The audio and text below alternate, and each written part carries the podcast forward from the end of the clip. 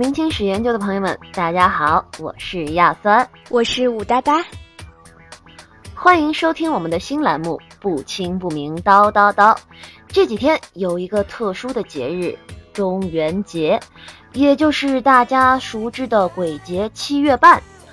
鬼节对冥界来说是法定假日，传说啊，这一天众鬼离开冥界，有主的回家。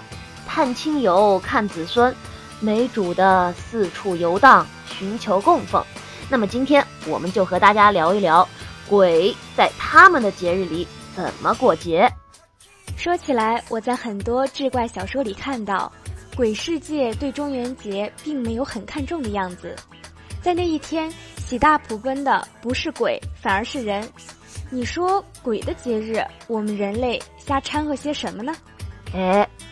鬼节最初的目的就是解决鬼魂的温饱问题。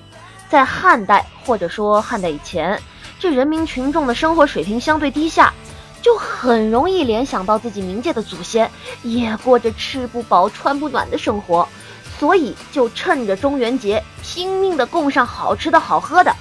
毕竟啊，自己的祖先，祖先鬼是吧？吃饱了喝足了，才不会想家。这孤魂野鬼啊，吃饱了才不会出来作祟。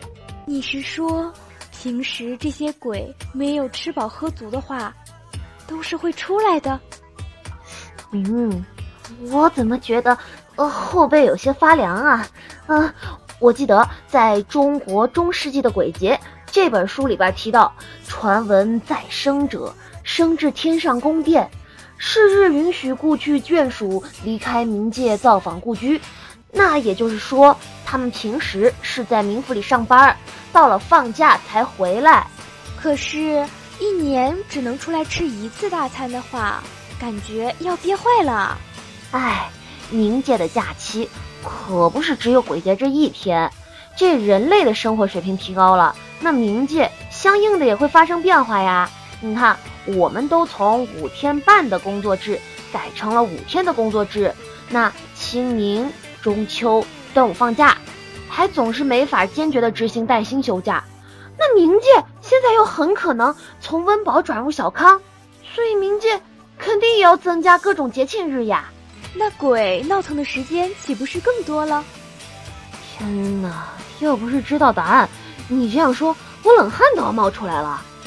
你看，在《子不语》里边说，当年袁枚借住在杭州的德生庵。那里堆了上千个棺材，可是从不闹鬼。那和尚说：“此千余棺虽久暂不葬，僧于每日四节闭目原作道场，设盂兰会，烧纸钱千万，鬼皆醉饱，邪心不生。”你看，一年有四次大餐可吃，鬼的温饱需求得到满足，那些鬼当然不会出来闹了。我觉得，要是我的话。没有手机，没有无线，没有空调，一年四次大餐完全满足不了我呢。你这样啊，是生理需要和安全需要都已经得到满足，期盼的是社会需要和尊重需要。就像以往，大家对春节印象最深的就是大吃大喝，但现在提到春节，想到的都是什么？逼婚，是吧？所以现在清明扫墓只烧纸钱的，连烧汽车豪宅都过时了，最低也要烧个 iPad 或者路由器吧。不止，我觉得还应该顺应时代潮流，烧点儿两学一做的材料作为精神食粮。不过啊，师姐，你说如果鬼在下面表现又好，思想觉悟又高的话，阎王会不会提拔他们还阳啊？唉。你说的这个还真有，不过古的时候还阳，大多连个理由都不用找。那个《搜神记》里边有个故事，东晋武帝时有对小情侣私定终身，后来男的当兵去了，多年未归，女方父母强行将他许配给另一家，女方嫁过去以后郁郁而终，男的当兵回来闻之悲痛不已，在女方墓前哭诉啊，甚至还挖开了棺材。没想到，女的就此活过来了。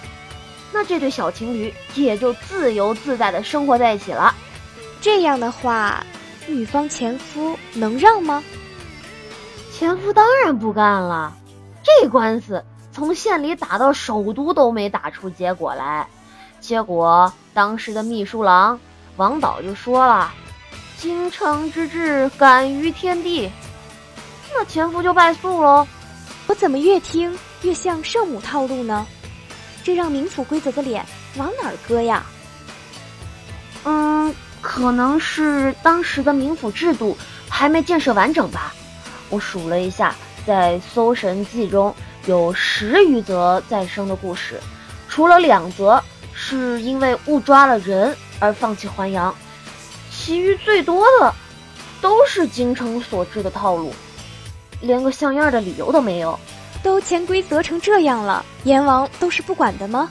呵呵，我倒是觉得阎王是被潜的最严重的一位。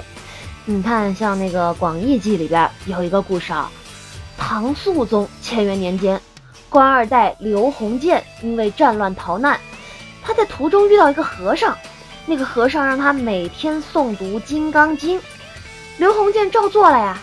后来他就在安徽安顿了下来。某天，他被阴差捉到了冥府，正巧遇上那位和尚，他必须赶紧向和尚求救啊！于是和尚就带着他去见了阎王求情，阎王竟然能医，不得不医啊！和尚对阎王说：“这是我的弟子，一部《金刚经》读得滚瓜烂熟，命不该绝。”阎王说：“是吗？那就考核一下。”于是。命令刘洪建当场背诵，嘿嘿，没想到刘洪建这个不争气的家伙，因为心慌，背了几句就忘了，于是没有还阳成功。不不不不，你太天真了，那意思。这个时候，有一个人在大殿上公然举起个龙头幡，上边写着《金刚经》的全文，直接拿到刘洪建面前，让他照着念。念完之后，大殿空无一人，作弊被发现了。不是他，呃，他被当庭释放了，直接回家就复活了。这也可以？我的内心是崩溃的。唉，其实还有不用和尚亲自去捞人，靠念经就能回来的。就像《太平广记》里边一个故事，唐高祖武德年间。霍州刺史任义方死后，因为心口尚且有余温，家人就请了一大波和尚来做法事招魂，竟然也把任刺史召回了。然后这个任刺史醒过来以后，说自己刚到阴间，就听见和尚诵经的声音。阎王一听就说：“这人不该死啊，快送回去！”就在阴差送他回去的途中，经过三个关卡。守关的鬼都在呼呼大睡，我强烈怀疑，要么是佛经的催眠效果太好，要么就是为了放水在装睡。嗯，我觉得是前者，也就是佛经救了他。毕竟故事的结局中，任刺史还阳以后潜心向佛，刻印了上千部的《金刚经》。我的天哪，好任性啊！还有更任性的呢。也就是佛教中的盂兰盆节、木莲救母的故事。木莲到地狱捞人，把地狱搅得天翻地覆。在《木莲三世宝卷》这本书中，木莲率领部下打开地狱之门，导致八百万幽灵逃离。木莲再转世为皇朝，将这八百万转世者杀光，重新将业宝体系恢复正常。最后。木莲与其母修成正果，升到天国。为了救一个人，反反复复杀掉几百万人。仔细想想，有点毁三观啊！我觉得还不如那些和尚去潜规则呢。不过，我怎么记得这个版本和我以前听过的不太一样呢？嗯，故事有不同的版本，不过每一个版本都是劝人向善、劝子行孝的。总的来说，鬼节和行善尽孝都是息息相关的吧。那愿我们在前进的途中不忘初心，多陪陪家人。好了，咱们下一期再见吧。这一期要特别鸣谢有鬼君提供的文案，鬼节人类的狂欢，鬼魂的日常，欢迎大家去关注他的公众号，拼音搜索有鬼有鬼，跟着有鬼君一起去看看鬼魂们的日常吧。